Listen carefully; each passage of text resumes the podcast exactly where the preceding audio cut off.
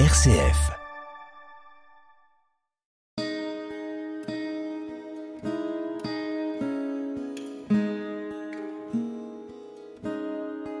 Soyez les bienvenus pour notre émission L'Évangile d'un poète. Le texte de ce jour s'intitule Effusion.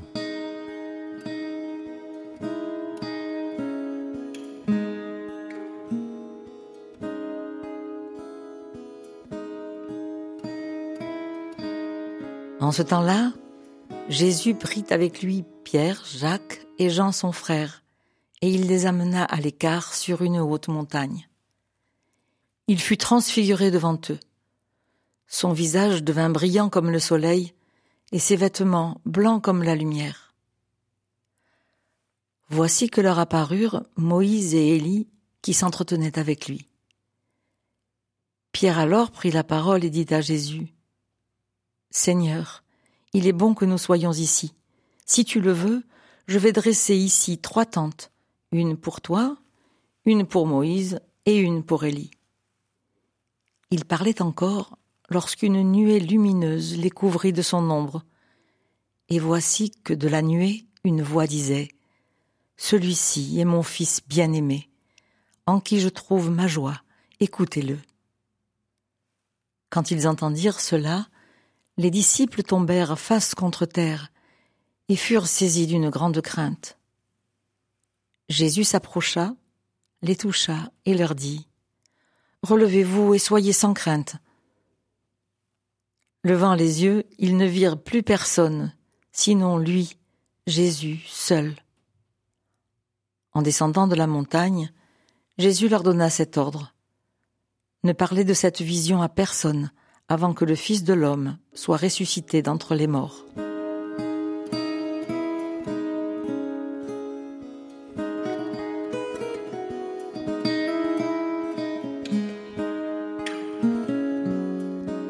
As-tu déjà vu le feu lorsqu'il consume une branche? Extase et terreur à la fois, d'un bois qui ne voudrait mourir et qu'une première flamme lèche pourtant de son désir. Premier assaut auquel résiste la branche, premiers émois aussi lorsque chaleur et trouble l'éprouvent en son dedans. Insistance du feu à se faire caresse, persistance du bois à se faire revêche, préliminaire d'une danse où chacun des deux amants connaît l'inévitable de l'étreinte.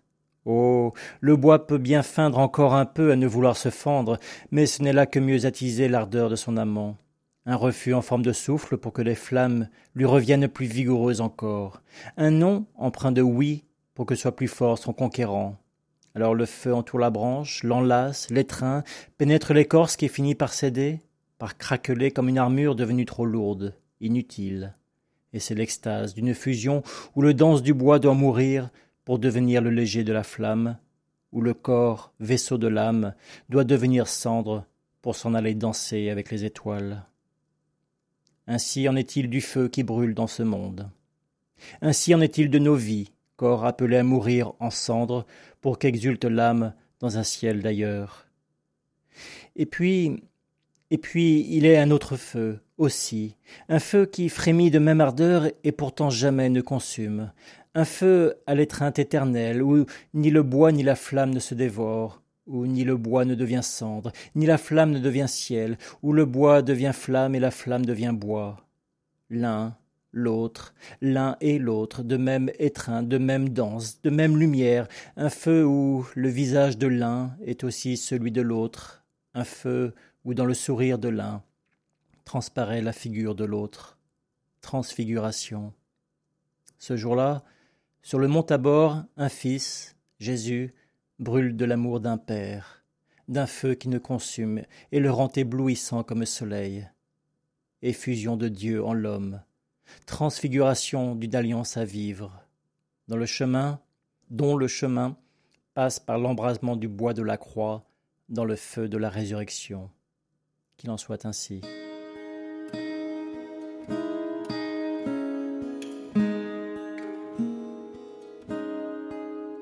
Notre Père qui es aux cieux, que ton nom soit sanctifié, que ton règne vienne, que ta volonté soit faite sur la terre comme au ciel. Donne-nous aujourd'hui notre pain de ce jour. Pardonne-nous nos offenses, comme nous pardonnons aussi à ceux qui nous ont offensés. Et ne nous laisse pas entrer en tentation, mais délivre-nous du mal. Car c'est à toi qu'appartiennent le règne, la puissance et la gloire, pour les siècles des siècles. Amen.